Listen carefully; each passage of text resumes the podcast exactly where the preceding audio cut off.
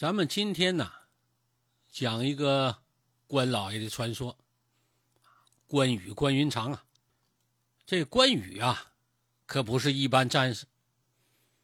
他本是东海龙宫的一条青龙，因为违反了天规，被贬到人间了，这才有了刘关张桃园三结义。最后败走麦城，直到受贬期满。兵败丧命，这才被老天爷给收回去。哎，咱们今天讲的就是这个传说。说有一年呢，玉帝命令东海龙王派手下到民间呐查看民情。这龙王思索再三，派谁去呢？得了，派神龟去查查去吧。这个神龟呀，领命就出了龙宫了，啊，一个跟头。轱辘上半空，架起云彩，哎，东飘西飘。眼瞅着这天就要晚了，赶忙按下云头，仔细一瞧啊，这里啊一片庄稼地，这庄稼长得还真不错，个个颗粒饱满，啊，漫山遍野的，一副丰收的好景象。一打听，这哪儿啊？原来啊，到了河东地界。这神龟啊，落在地上，就变成一个要饭的，啊，身上穿着破烂衣服，补丁落着补丁啊，窄窄巴巴两条小短腿儿。你想，他乌龟呀，它腿能多长？走起来呀，歪歪扭扭。小脑袋上一双小母狗眼啊，眨来眨去，那长得那磕碜劲儿就甭提了，你瞅它就烦。你别看它这副德行啊，在龙宫里呀。属他最好色，啊，接长不短的，调戏调戏鲤鱼啊，逗了逗了田螺啊，整天的耍流氓。这次啊，让他来人间呢查看民情，可把他高兴坏了，因为他知道啊，这人间的女子啊长得漂亮，啊，比水族那些母精怪可漂亮多了。借此机会啊。可以大饱眼福啊！我得好好看看。你想这货子整天寻思这玩意儿，他哪顾得调查上民情去了？他也不看什么山林呐、百草啊、飞禽走兽啊，急匆匆的奔着村庄去了。进了村以后啊，专找呢家里有大姑娘、小媳妇的人家，哎，假装要饭，和女的就搭个话，哎，贱不兮的嬉皮笑脸。你说这人长得丑吧，这不算错，但是你贱了吧唧的，看着你就恶心，哎，这就不对了，啊！再加上他说话呀没正经的，谁看见他谁都烦，啊！不是撵他就是骂他。有一个大嫂子就数落他，按说呀，这年头挺好的，粮食也有的是，碰上要饭的，我留他吃个十天八天的也没事。可是，就你这么个不正经的东西啊，我宁可用那烙饼给小孩当粑粑戒指，也不给你吃。你赶紧滚！这乌龟精一看这大嫂子嘴够损的，我上别人家看看吧。又到别人家了，这家的女的也没惯着他。哎呦，别看你肚里没食儿，你花花肠子可塞得挺满啊！就你这样货呀！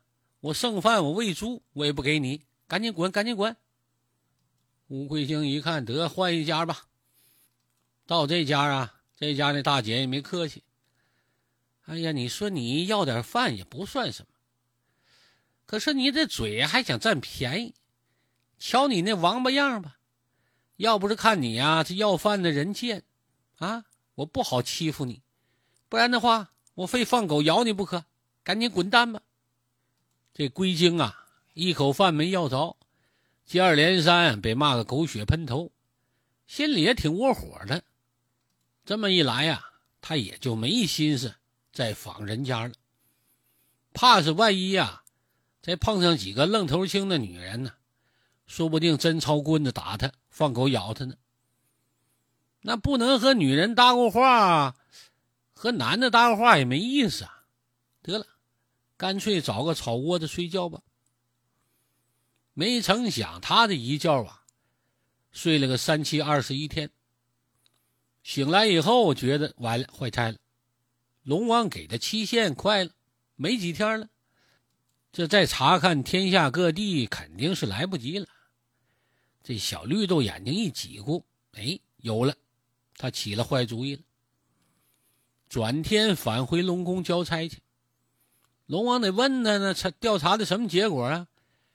他就把编好的瞎话给说出来了。呃，启禀龙王啊，呃，归臣领命出宫后，不敢怠慢，星夜兼程啊，是遍查人间呐，所到之处啊，均是风调雨顺，啊，人善是佛，到处都供着您和玉皇的雕像。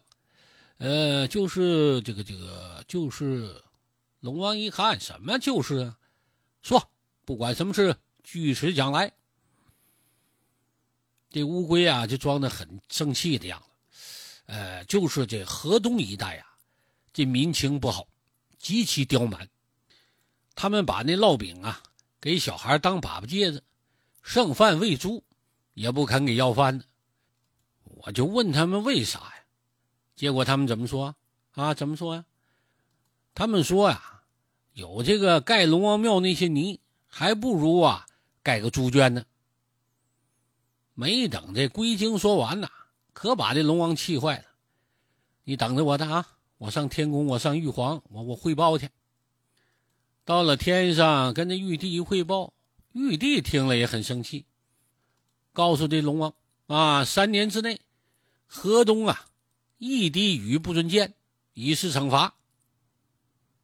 从此以后啊，河东一带啊。一连续两年，一滴雨没下，只旱的是河枯井干呐，山秃地裂，是寸草不生，颗粒无收，是瘟疫四起，这人畜啊，病死的、饿死的、渴死的，不计其数啊。这要是再旱一年呐，估摸这里呀就没有喘气的了，都死绝了。这个青龙啊。多次从河通上空飞过去，看到人间这个惨样啊，于心不忍，找东海龙王求情啊，施点雨吧。龙王不答应。最后青龙一看，这我一人说话力量小啊，又找来了小白龙啊、赤灵龙啊等等这一哥们来求情，并且跟龙王说了，这龟精说的不一定是真的。你还不了解他吗？除了对您溜须拍马以外，他就会调戏老娘们了。他说话能有什么真的呢？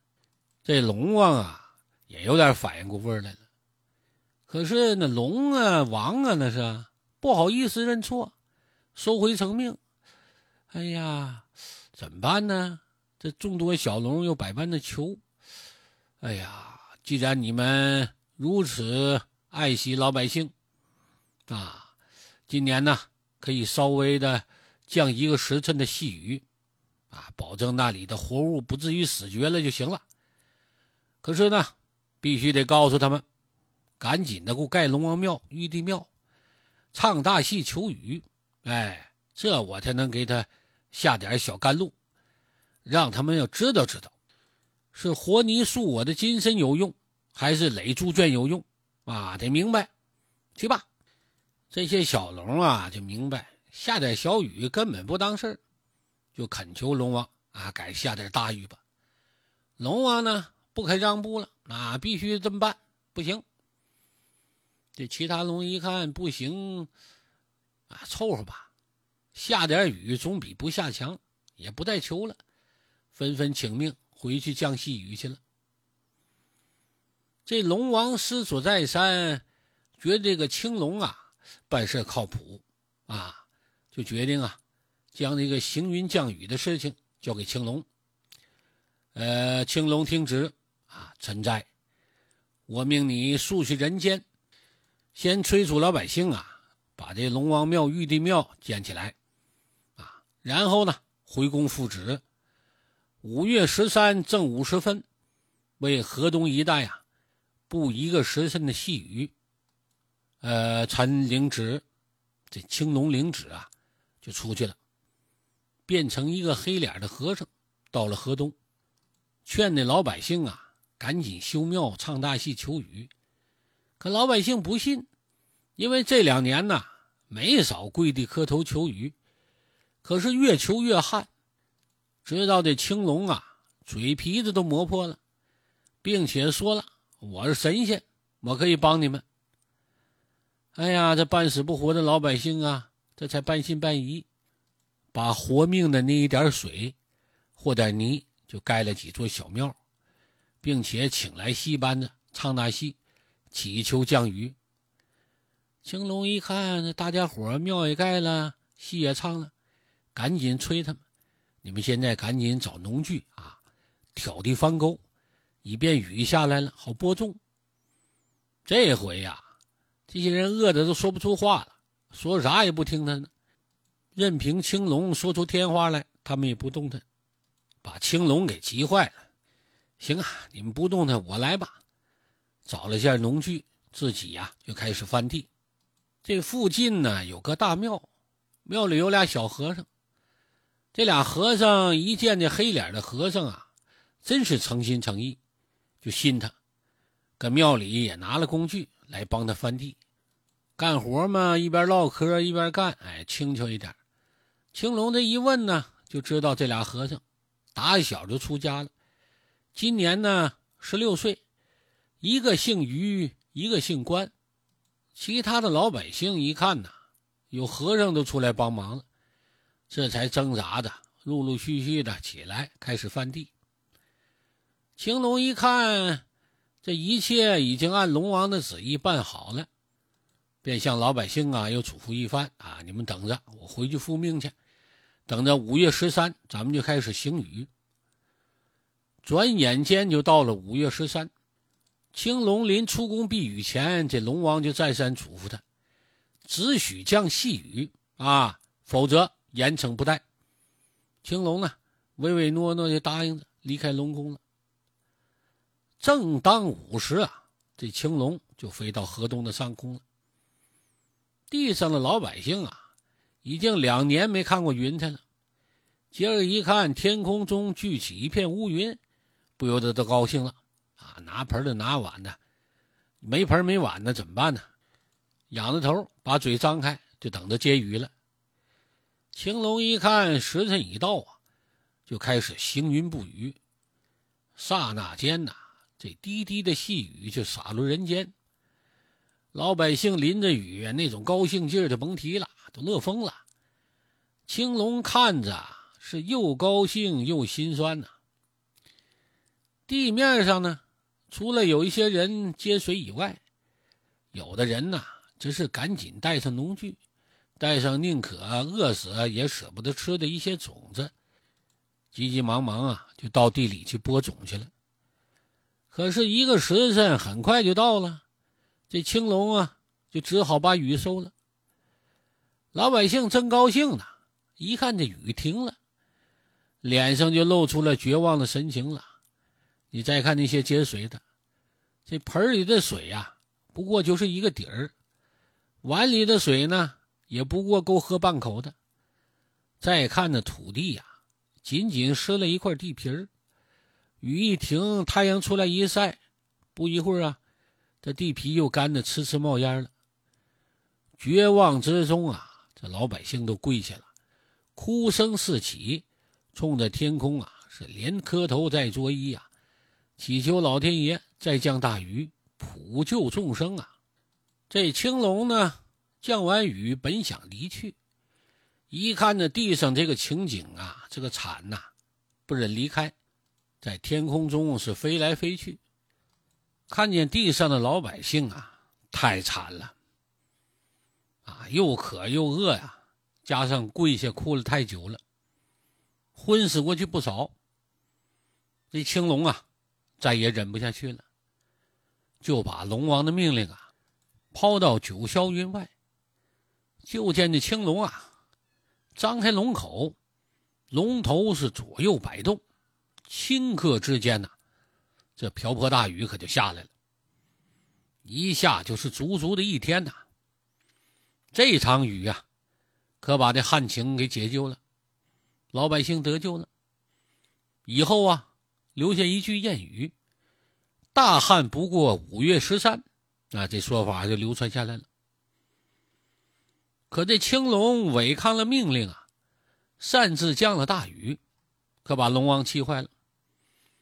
命令手下的这些海鲜呐，虾兵蟹将，就把这青龙啊给捆起来了，推到斩龙台，定于六月二十四日，斩龙日，就开始啊落闸斩龙。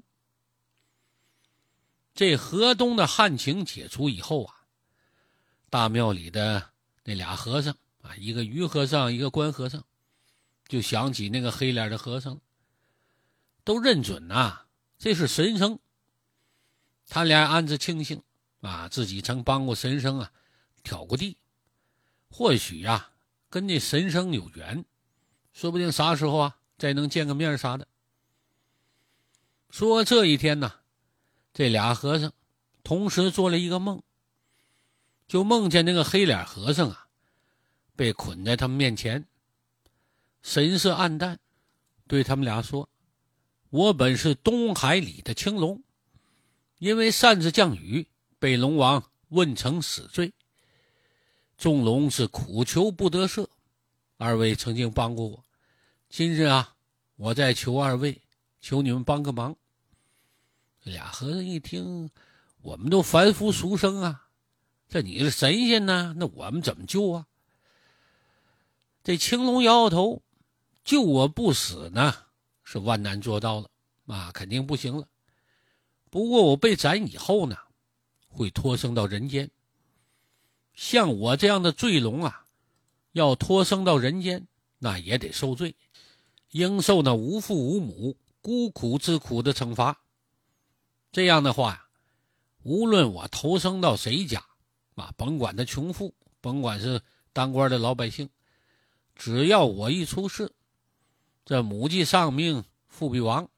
我一出生啊，这娘就得死；满三岁，父就得亡；满五岁呀，所有亲戚都得死。因此呢，我不能连累任何一家，我也不愿意受那丧父母的折磨。这俩和尚一听，那我们。不能救你不死，又不能让你上去双亲，那我们俩怎么帮你呀？你们俩要帮我呀，也简单啊！你们庙里啊，那东配殿不是供着观音吗？你们俩呀，到那观音像后边去找，那里边有一个八宝琉璃瓶，把它拿出来，用那瓶口啊，在这观音手上蹭几下，随后。用三尺黄绫将这个瓶子啊包裹严实了，再用三尺红绳在这个瓶嘴啊绕三圈，然后啊就把它藏起来。等到六月二十四这一天，务必在午时之前摆在观音面前的供桌上。记住了，正午时分，无论怎么样啊，在这之前你都不准动。以后呢？每天早午晚三遍对这个瓶子念经，七七四十九天之后，在正午时分，可以把这瓶子打开看，到时候啊，你们就知道怎么样了。可千万记住，也不能晚，也不能早，否则呀，我就遭了难了。这样的梦呢，这俩和尚啊，开始没在意，第一天呢，就当个笑话题。第二天呢，还是这个梦，这两人就感觉奇怪了。没想到第三天呢，两人同时又做了这个梦了。这一回他俩可就重视了，啊，这不像开玩笑。一合计，这梦中告诉我们俩，说东殿有八宝琉璃瓶，咱俩去看看去吧。行，走吧。在往东殿走的时候啊，俩人还商量呢。这我三天前呐，我给观音前后啊打了尘土了，我怎么没看见那观音身后边有东西呢？是啊，我也经常搁那佛像后面过，也没看见什么瓶子啊、罐啊，啥也没有啊。两人说着话，就来到了观音殿，绕到塑像以后一看呢，这眼睛都瞪大了。就见这观音像的莲花宝座上，果然有一只二尺来高的八宝琉璃瓶。这一下啊，这俩和尚这才相信，这青龙说的绝对是真的啊！他遭了难了。两人一想，这青龙是为了老百姓遭的难，心里是钦佩之极。现如今这青龙托梦相求。这怎么的也得给办到啊！于是这两个人呐，小心翼翼的就把这琉璃瓶抱起来了。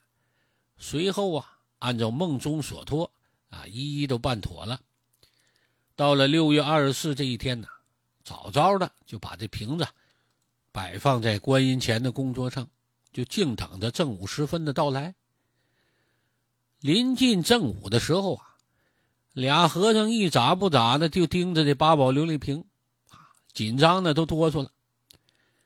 恰好在正午时分，这突然呐，这瓶口的黄缎子布上出现了几滴鲜血。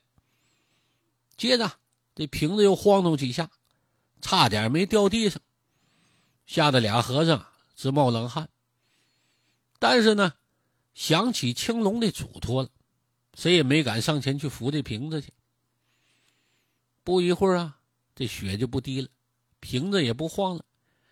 俩和尚又等了好一会儿，这关和尚啊，这才试探着去拿这八宝琉璃瓶。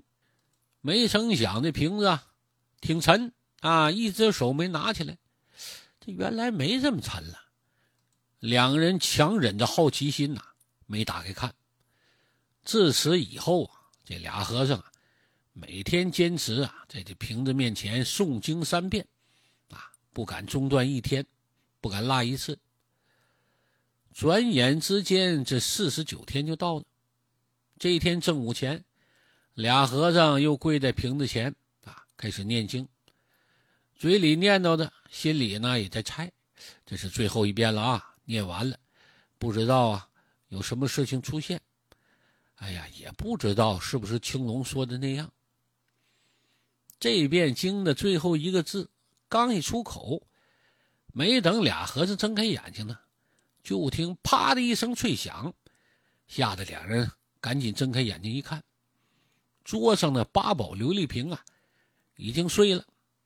桌子正中间呢，出现一个白白胖胖的大小子，正坐在那，瞅着他俩笑呢。俩和尚顿时明白了，哦，这是青龙投胎转世了。他为了不连累凡人，投胎在八宝琉璃瓶里了，以这瓶子身子代替他母亲身体。这个瓶子碎了，则意味他母亲死了。这瓶子啊，没有雌雄，啊，又属于无父之儿，故而呢，又免了丧父之灾。哎呀，这和尚明白了，赶紧呢。站起来，从这供桌上把这胖小子抱在怀里。两个人仔细一端详，这孩子长得漂亮，啊，龙眉凤目，鼻梁挺直。虽说是刚刚问世降生，啊，却好像懂事似的。一双圆眼睛瞪着，冲着他们俩呀，嘿嘿直笑。一掂这分量啊，哎呀，这孩子啊得十多斤。两个人心疼的了不得呀。赶紧抱回禅房，把他包好了。从此以后啊，这俩和尚每天就整点羊奶，哎，喂这孩子。闲着没事啊，抱着他玩一把屎一把尿啊，缝缝补补，洗洗涮涮，啊，就精心的拉扯着。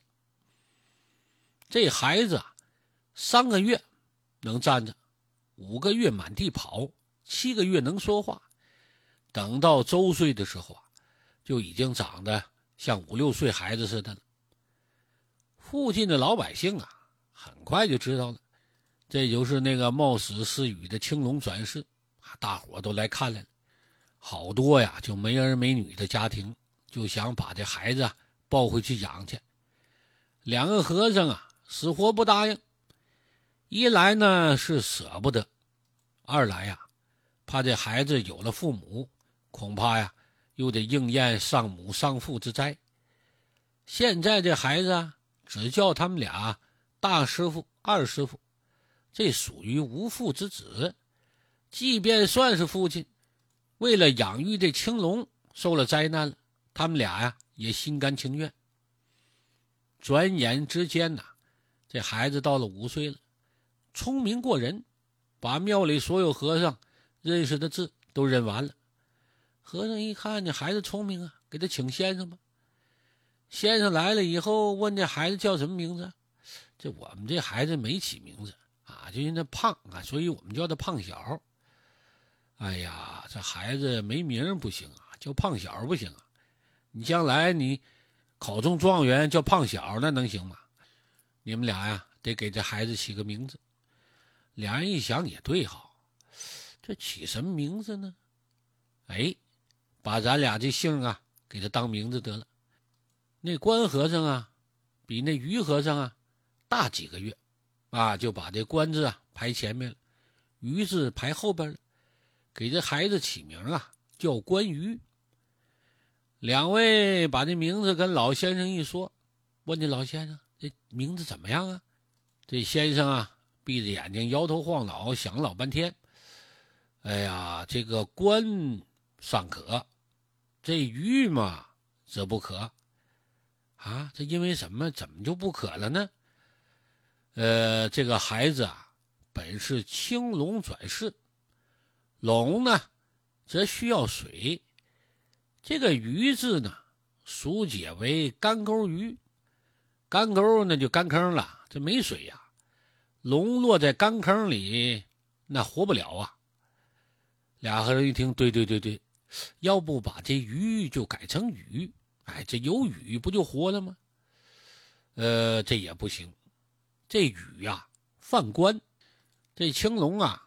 是降雨犯的戒，关羽这为关注雨的意思，啊，呃，这不好。倘若日后啊，这劫难期满了，他再返回龙宫当龙的时候啊，这个名字他以后啊可就不能行云布雨了，所以这名字不妥。俩和尚一听，嗯，也有道理。哎呀，这起什么名字好呢？就听老先生说了，呃，依老夫之见嘛，呃，莫不如啊，改鱼为羽啊，就那羽毛的羽。这个音呢，和鱼是谐音啊，不犯科。二来呢，这个羽字呢为双习，意喻着这个人呢，习文习武啊，将来呢羽翼丰满，必成大器。这名字不错。俩和尚一听，好好好，哎，这名字好。呃，另外呢，有名字啊，还得需要字。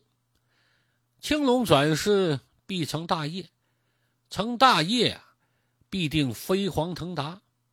这龙啊，则需要云彩托着。巨龙呢，这托着云彩啊，必须得长。以老夫之意啊，他的名字就叫云长。俩和尚一听高啊，先生高，实在是高啊！这关羽呀，从此有名字了，姓关名羽，字云长。哎，这关羽读书读到七岁，又开始啊习武。